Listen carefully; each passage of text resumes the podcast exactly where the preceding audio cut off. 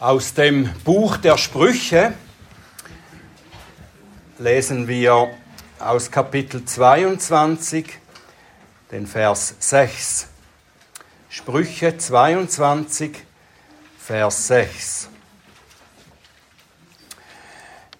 Erziehe den Knaben seinem Weg gemäß, er wird nicht davon weichen, auch wenn er älter wird. Oder nach einer anderen Übersetzung, gewöhne den Knaben an seinen Weg, dann wird er nicht davon lassen, auch wenn er alt wird. Himmlischer Vater, wir bitten dich, dass du unsere Herzen bereit machst, dein Wort zu hören und zu verstehen. Hilf uns aufmerksam zu sein und sage, was du uns durch dein Wort sagen willst. Öffne du meine Lippen, dass sie deinen Ruhm verkünden. Amen.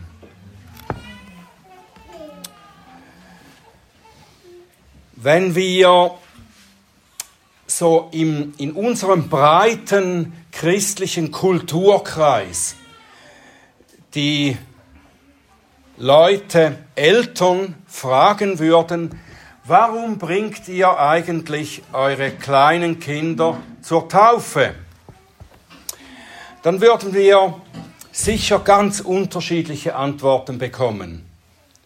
Je nachdem, wie ihre Beziehung zu einer Kirche aussieht oder wie sie zum christlichen Glauben überhaupt stehen. Manche würden vielleicht antworten, ja, es ist halt Tradition, es ist eine schöne Tradition. Jemand sagte mir einmal, ich habe zwar mit der Kirche nichts am Hut, aber wenn meine Kinder einmal dann zur Kirche gehen wollen, dann soll ihnen der Zugang nicht verwehrt sein und darum lasse ich sie sicherheitshalber taufen. Leute aus einem römisch-katholischen Hintergrund wurden gelehrt, das sagt der äh, römische Katechismus so, dass den Kindern bei der Taufe die Erbsünde abgewaschen wird. Lutheraner glauben etwas anders, dass die Taufe bewirkt, dass die Kinder später zum Glauben kommen. Viele Anglikaner glauben, dass die Taufe die Wiedergeburt bewirkt bei den Kindern.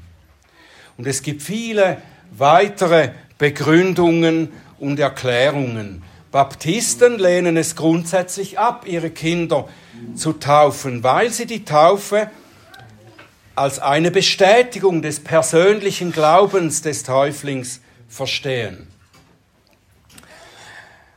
Als Reformierte lehnen wir diese vorher genannten Begründungen ebenfalls ab. Wir glauben nicht, dass das Wasser der Taufe irgendetwas im Leben des Täuflings bewirkt. Aber warum taufen wir denn die kleinen Kinder? Was drücken wir damit aus? Es gibt eine kurze Antwort oder vielleicht mehrere kurze Antworten. Oft kommt man mit den kurzen Antworten aber nicht so weit. Und darum äh, muss ich auch eine etwas längere Antwort noch geben. Aber die kurze Antwort darauf ist, dass wir den Kindern damit das Zeichen des Bundes geben. Das tun wir, weil wir glauben, dass der Bund der Gnade, den Gott mit uns erwachsenen Gläubigen geschlossen hat, auch unseren Kindern gilt.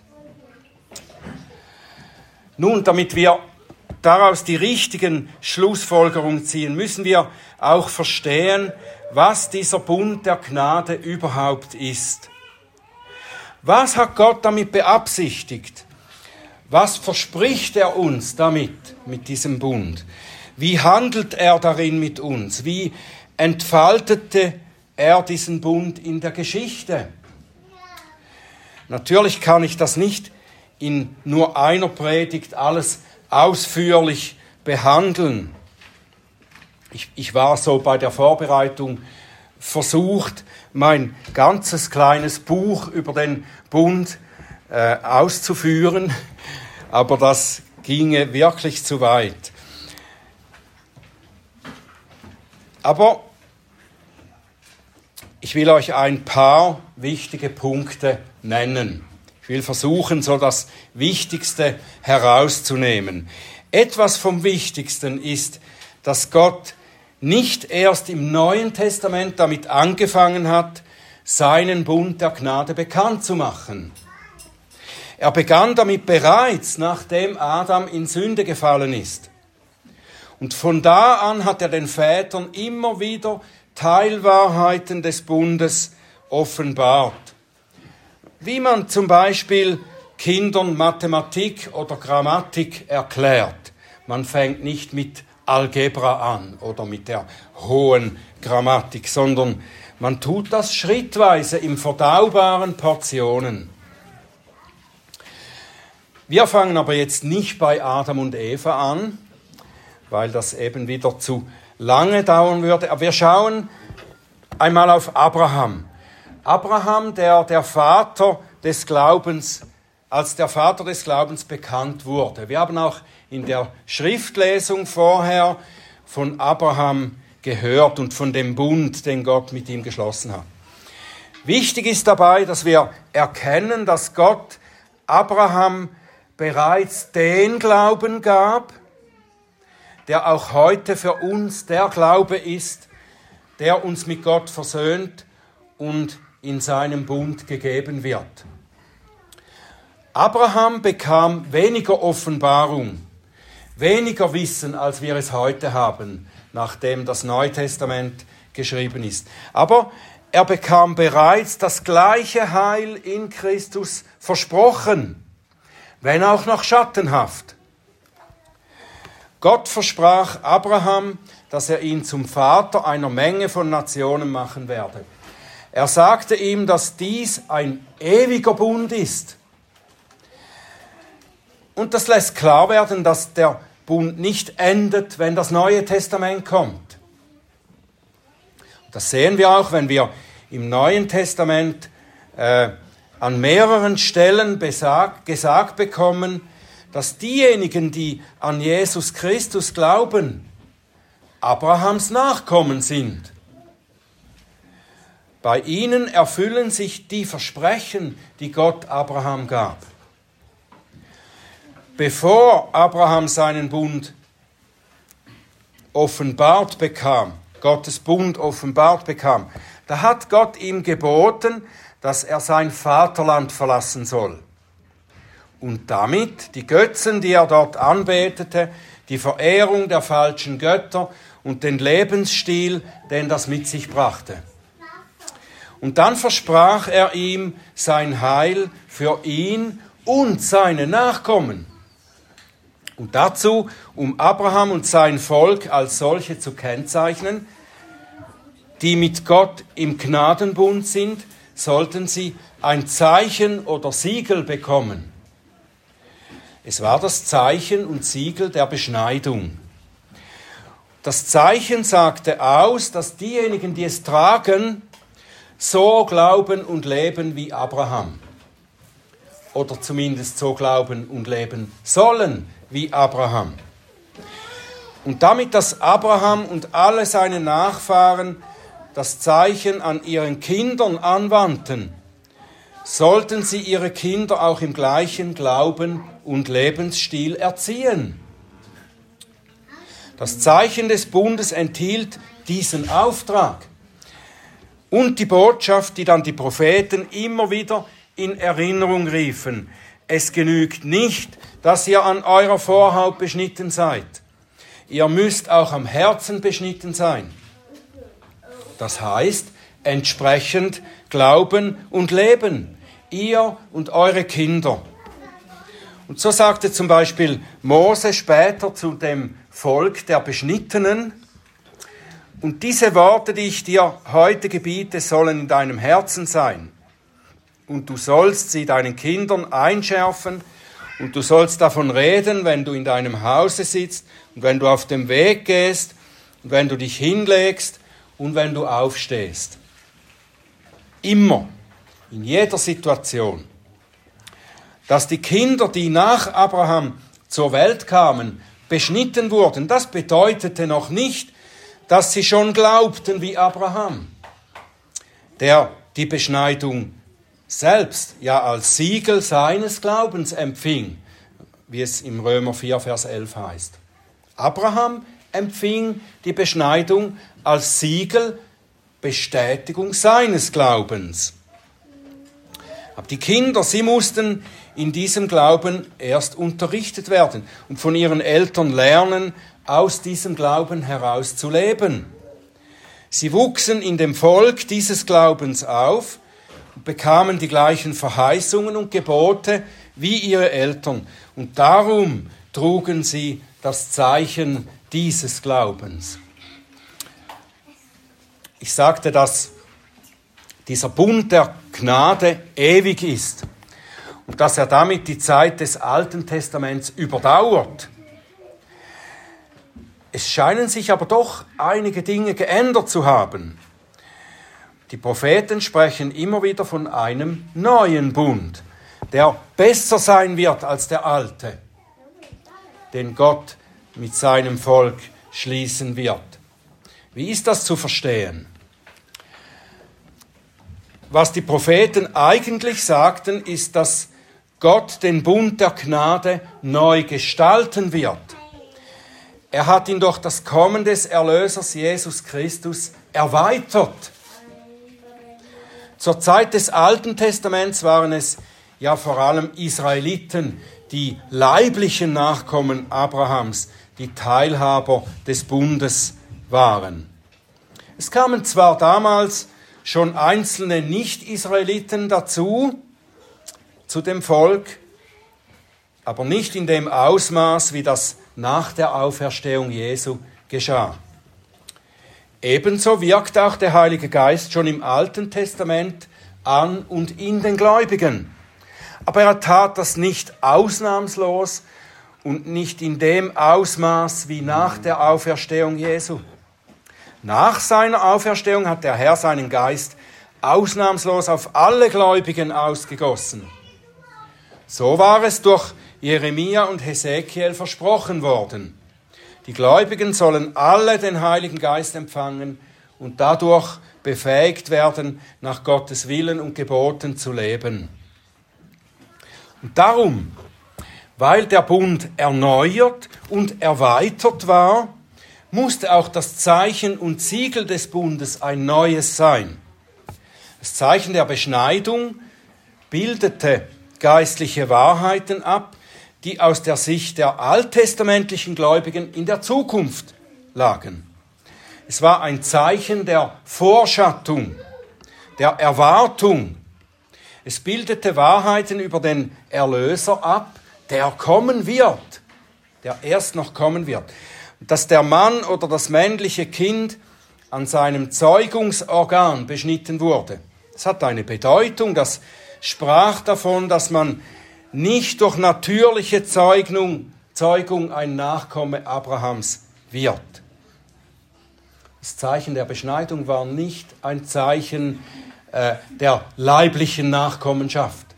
Es sprach gerade darüber, dass man nicht durch natürliche Zeugung zum Volk Gottes, zu Abrahams Nachkommen dazukommt. Der Evangelist Johannes schrieb über Jesus, oder die Menschen, die an Jesus glauben, so viele ihn aber aufnahmen, denen gab er das Recht, Gottes Kinder zu werden. Denen, die an seinen Namen glauben, die nicht aus Geblüt, noch aus dem Willen des Fleisches, noch aus dem Willen des Mannes, nicht durch natürliche Zeugung, sondern aus Gott geboren sind. Etwas weiteres, bei der Beschneidung wurde etwas abgeschnitten. Und es war eine blutige Zeremonie. Und das bildet zweierlei Tatsachen ab. Von dem Erlöser Christus sagte der Prophet Jesaja, dass er abgeschnitten werden wird aus dem Land der Lebendigen. Jesaja 53 ist das. Er wird getötet werden weil er so anstelle derer, die an ihn glauben, die Strafe für ihre Sünden auf sich nimmt. Und sein Tod wird ein blutiges Opfer sein. Bei allen Opfern, auch bei den anderen alttestamentlichen Opfern, die sein stellvertretendes Opfer vorankündigen, musste Blut fließen. Nun sind diese Dinge, die sind aber jetzt erfüllt. Der Erlöser ist gekommen und hat durch seinen Tod die Reinigung von unseren Sünden vollbracht. Es ist vollbracht. Und darum soll das Volk Gottes nicht mehr die Rituale durchführen, die nur dazu da waren, sein Kommen und sein Heilswerk vorzubereiten. Jesus Christus hat alles vollbracht. Er hat sein Blut ein für allemal vergossen und darum sollte auch das blutige Bundeszeichen weggetan werden. Gott will aber trotzdem, dass ein Zeichen des Bundes angewandt wird. Eines, das zwar von den gleichen Wahrheiten spricht wie das alte, ich habe auch nicht, noch nicht alle genannt, aber mal die wichtigsten. Also dieses neue Zeichen soll die gleichen Wahrheiten abbilden, aber eben aus der Sicht der Erfüllung. Die Taufe bildet genau das ab, was Christus durch sein Opfer vollbracht hat. Er hat uns von seinen Sünden gereinigt. Und die Taufe verkündet als Bild diese Botschaft. Glaube an Jesus Christus, an seine Erlösung, dann wird deine Seele gereinigt, wie der Leib durch Wasser gereinigt wird. Wie im Alten Testament die Gläubigen unter den Bund Gottes gestellt wurden, indem sie mit dem Blut des Opfers besprengt wurden, so sollen nun, nachdem Christus das Opfer vollbracht hat, die Gläubigen mit dem Wasser der Taufe besprengt werden. Und so wird ihnen der Bund Gottes in Christus verkündigt und in Erinnerung gerufen. Dabei ist das Wasser nicht selbst wirksam. Es dient als Bild für die geistliche Wahrheit, die Gott in Christus gewirkt hat. Im Titusbrief, da nennt Paulus, Titus 3, Vers 5, da nennt Paulus die Wiedergeburt eine Waschung. Im Hebräerbrief schreibt er, dass die Gläubigen an ihren Herzen besprengt und gereinigt sind, mit reinem Wasser gewaschen. das wurde schon von dem Propheten Hesekiel so vorausgesagt. Hesekiel 36, Vers 25. Ich werde reines Wasser auf euch sprengen und ihr werdet rein sein. Von all euren Unreinheiten und von all euren Götzen werde ich euch reinigen. Das ist, was die Taufe abbildet. Nun komme ich noch einmal zurück zu der Frage, warum wir denn dieses Zeichen auch bei den kleinen Kindern anwenden sollen. Wir können doch bei ihnen noch nicht sehen, dass das stattgefunden hat, was die Taufe ausdrückt und abbildet. Wir sehen kaum etwas von dem Glauben bei ihnen, der sie rettet und reinigt. Das ist wahr. Aber ebenso wenig konnte man das bei den Kindern sehen, die beschnitten wurden. Und damit doch das Zeichen desselben Glaubens erhalten haben. Wir geben den Kindern das Zeichen des Bundes, weil wir bekennen und anerkennen, dass Gott seinen Bund mit Familien schließt. Die Kinder sind mit eingeschlossen. Sie sind in die Bundesgemeinschaft des Volkes Gottes integriert. Es werden ihnen die gleichen Verheißungen gegeben wie den Eltern. Wenn du glaubst, wenn du an Christus festhältst, dann bist du gerettet und gereinigt von deinen Sünden. Kinder von gläubigen Eltern sind in einer anderen Stellung als Kinder von Ungläubigen. Es ist kein Zufall, dass diese Kinder in eure Familien hineingeboren wurden. Gott hat das getan, weil er sie von Anfang an in sein Volk eingliedern will. Durch ihre gläubigen Eltern offenbart er sich in besonderer Weise. Gerade deshalb sind die Eltern berufen und beauftragt, ihre Kinder die Wahrheiten des Bundes der Gnade zu lehren. Und so erfüllen sie den Auftrag, den Gott schon den Gläubigen des Alten Testaments gab. Und diese Worte, die ich dir heute gebiete, sollen in deinem Herzen sein und du sollst sie deinen Kindern einschärfen und du sollst davon reden wenn du in deinem Hause sitzt und wenn du auf dem Weg gehst, wenn du dich hinlegst und wenn du aufstehst. Der Missionsauftrag, den Jesus uns gab, soll auch an unseren Kindern angewandt werden. Der Auftrag ist ja nicht nur allen zu erzählen, wie sie durch den Glauben an Jesus gerettet werden können, sondern auch, wie sie darin bleiben und wachsen können. Die Taufe steht am Anfang. In Matthäus 28, Vers 19, da sagt Jesus es wörtlich so, macht alle Nationen zu Jüngern, indem ihr sie tauft und sie alles halten lehrt, was ich euch geboten habe. Die grammatische Form hier im Griechischen sagt, zu Jüngern machen, durchtaufen und lehren. So kommen wir auch noch einmal zurück zu dem Vers aus den Sprüchen, den ich über diese Predigt gestellt habe. Ich habe noch nicht so viel direkt über diesen Vers gesagt, aber ich denke, inhaltlich ist es das, was, worüber der Vers auch spricht. Erziehe den Knaben seinem Weg gemäß, er wird nicht davon weichen, wenn er älter wird. Wir taufen die Kinder auch deshalb, weil wir eben dies praktizieren wollen. Wir überlassen sie nicht ihrer eigenen Fantasie und Entscheidung, bis sie vielleicht einmal den Glauben wählen, den wir ihnen vorher neutral vorgestellt haben.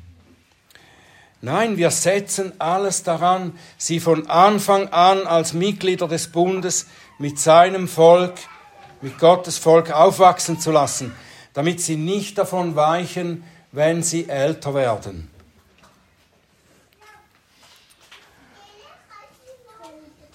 Lass mich zum Schluss zusammenfassen, was die Taufe für eine Botschaft bzw. für einen Auftrag für uns hat. Ich adressiere vier verschiedene Gruppen.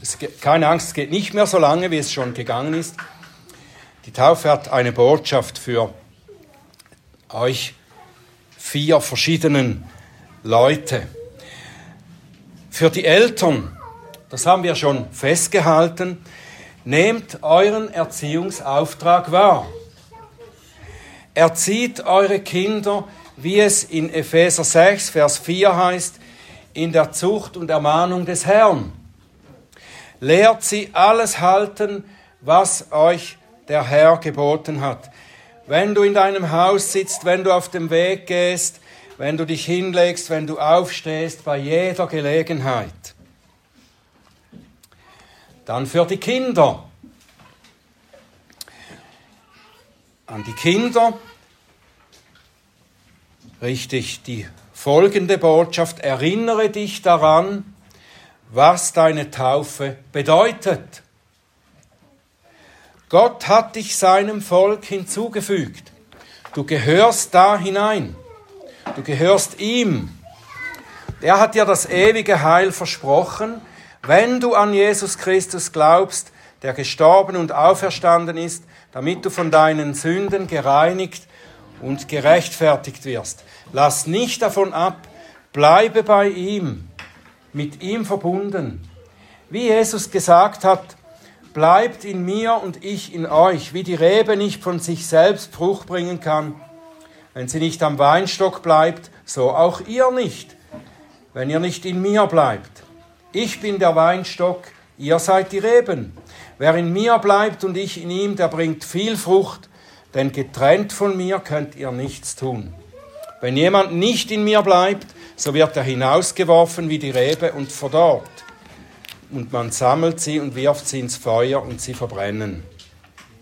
Lass deine Eltern dir helfen, in diesem Glauben zu leben.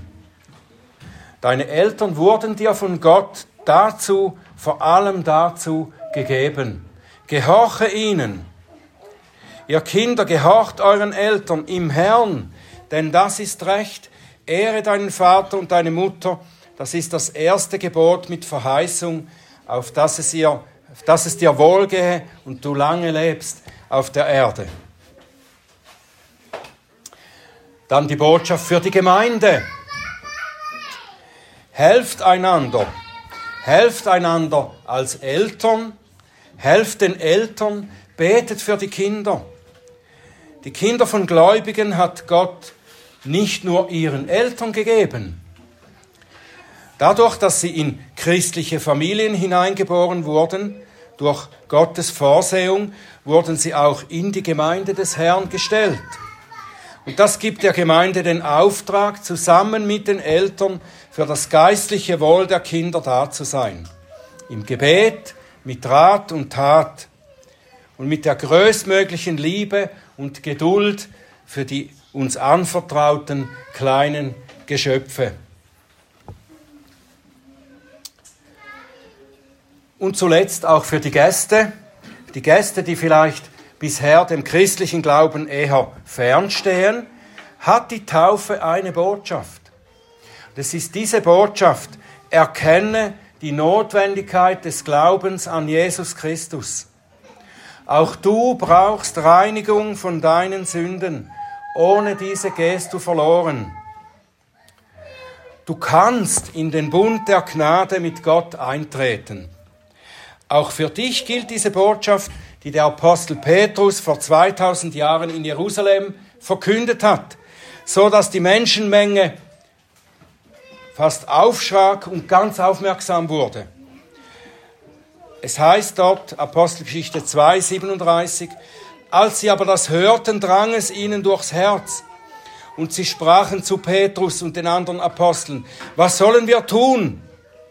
Petrus aber sprach zu ihnen, tut Buße und glaubt, ein jeder von euch lasse sich taufen auf den Namen Jesu Christi zur Vergebung eurer Sünden und ihr werdet die Gabe des Heiligen Geistes empfangen. Denn euch gilt die Verheißung und euren Kindern und allen, die in der Ferne sind, so viele der Herr unser Gott hinzurufen wird. Und mit vielen anderen Worten beschwor und ermahnte er sie und sagte, lasst euch retten aus diesem verkehrten Geschlecht. Glaube an den Herrn Jesus Christus und du wirst gerettet werden, du und dein Haus. Amen.